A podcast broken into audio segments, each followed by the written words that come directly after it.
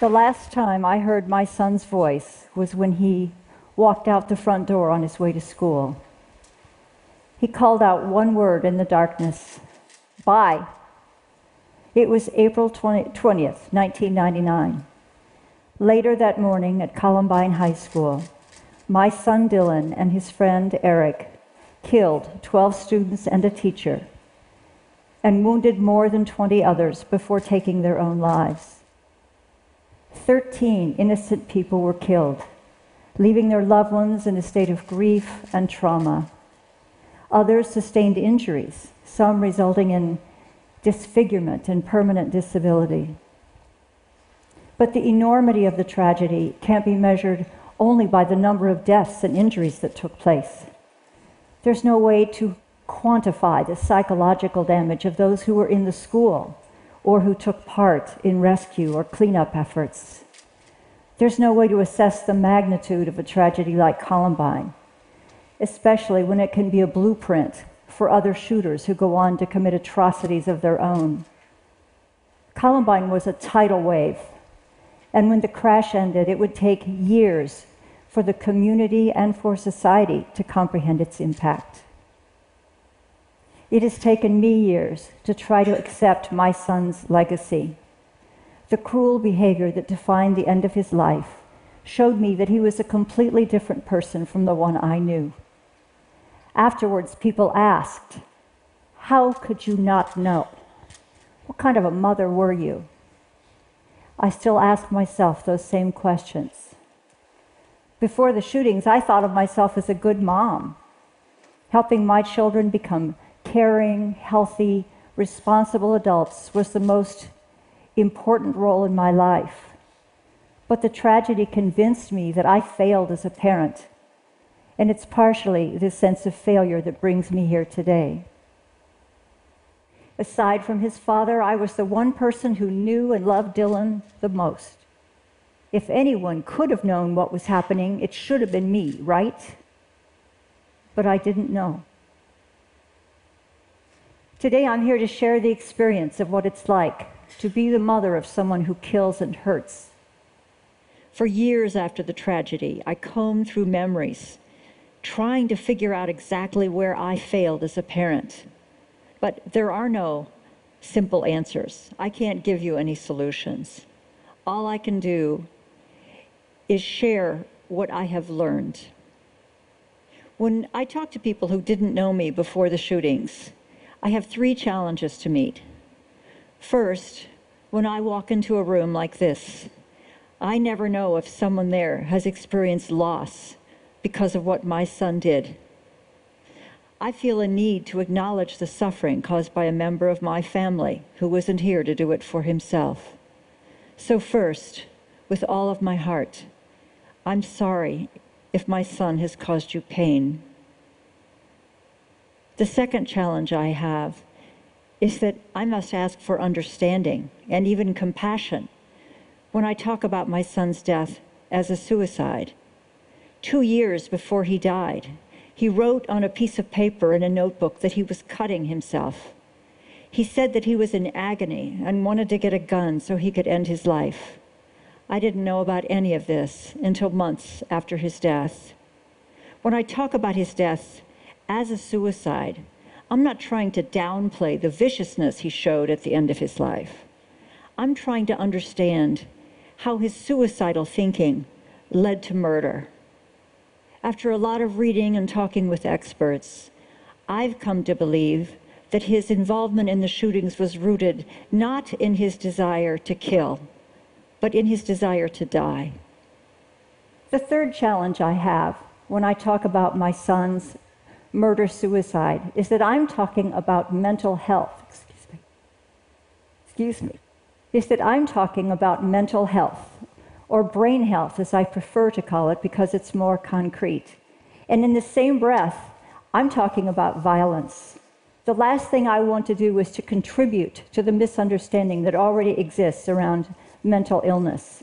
Only a very small percent of those who have a mental illness are violent toward other people.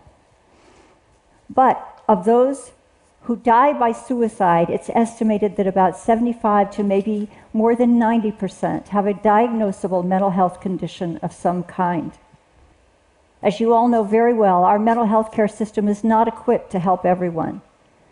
And not everyone with destructive thoughts fits the criteria for a specific diagnosis. Many who have ongoing feelings of fear or anger or hopelessness are never assessed or treated.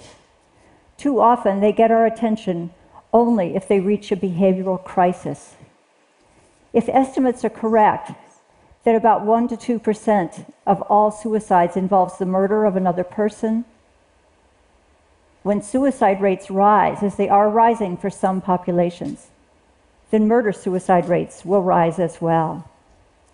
I wanted to understand what was going on in Dylan's mind prior to his death. So I looked for answers from other survivors of suicide loss. I did research and volunteered to help with fundraising events. And whenever I could, I talked with those who had survived their own suicidal crisis or attempt. One of the most helpful conversations I had was with a coworker who overheard me talking to someone else in my office cubicle. She heard me say that Dylan could not have loved me if he could do something as horrible as he did. Later, when she found me alone, she apologized for overhearing that conversation, but told me that I was wrong. She said that when she was a young single mother with three small children, she became severely depressed and was hospitalized to keep her safe. At the time, she was certain that her children would be better off if she died, so she had made a plan to end her life. She assured me that a mother's love was the strongest bond on earth and that she loved her children more than anything in the world. But because of her illness, she was sure that they would be better off without her. What she said, and what I've learned from others, is that we do not make the so called decision or choice to die by suicide in the same way that we choose what car to drive or where to go on a Saturday night. When someone is in an extremely suicidal state, they are in a stage four medical health emergency. Their thinking is impaired and they've lost access to tools of self governance.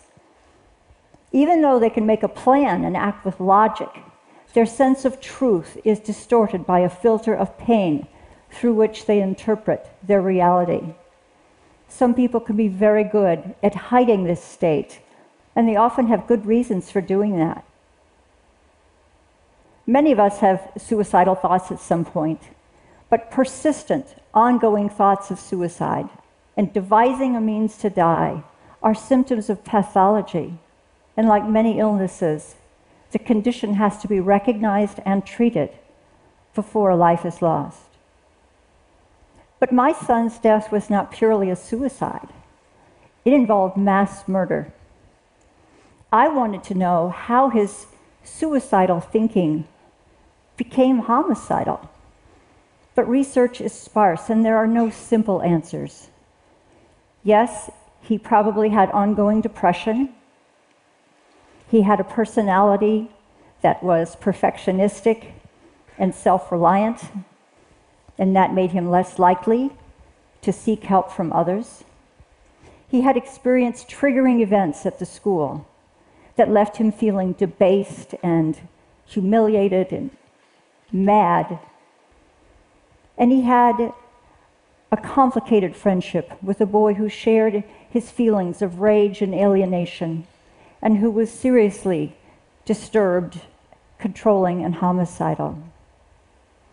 And on top of this period in his life of extreme vulnerability and fragility, Dylan found access to guns, even though we'd never owned any in our home. It was appallingly easy for a 17 year old boy to buy guns, both legally and illegally, without my permission or knowledge.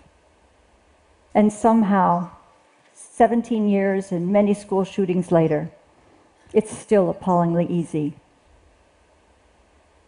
What Dylan did that day broke my heart. And as trauma so often does, it took a toll on my body and on my mind. Two years after the shootings, I got breast cancer.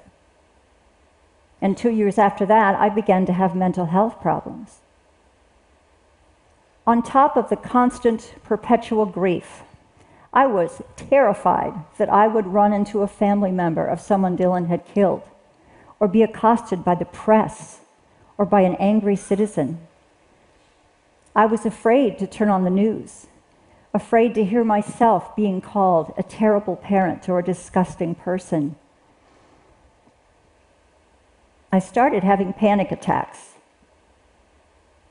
The first bout started four years after the shootings, when I was getting ready for the depositions and would have to meet the victims' families face to face.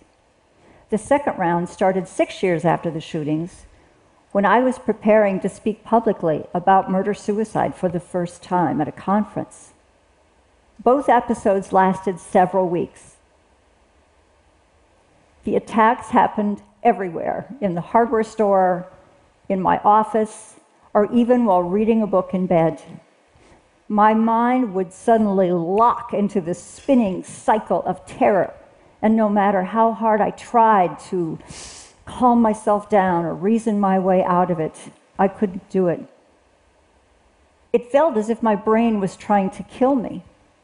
And then being afraid of being afraid consumed all of my thoughts. That's when I learned firsthand what it feels like to have a malfunctioning mind.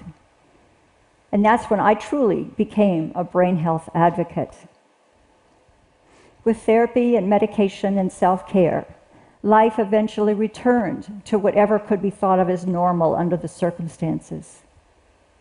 When I look back on all that had happened, I could see that my son's spiral into dysfunction probably occurred over a period of about two years. Plenty of time to get him help. If only someone had known that he needed help and known what to do.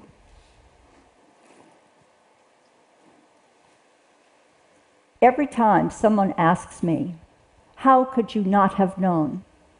It feels like a punch in the gut. It carries accusation and taps into my feelings of guilt that no matter how much therapy I've had, I will never fully eradicate.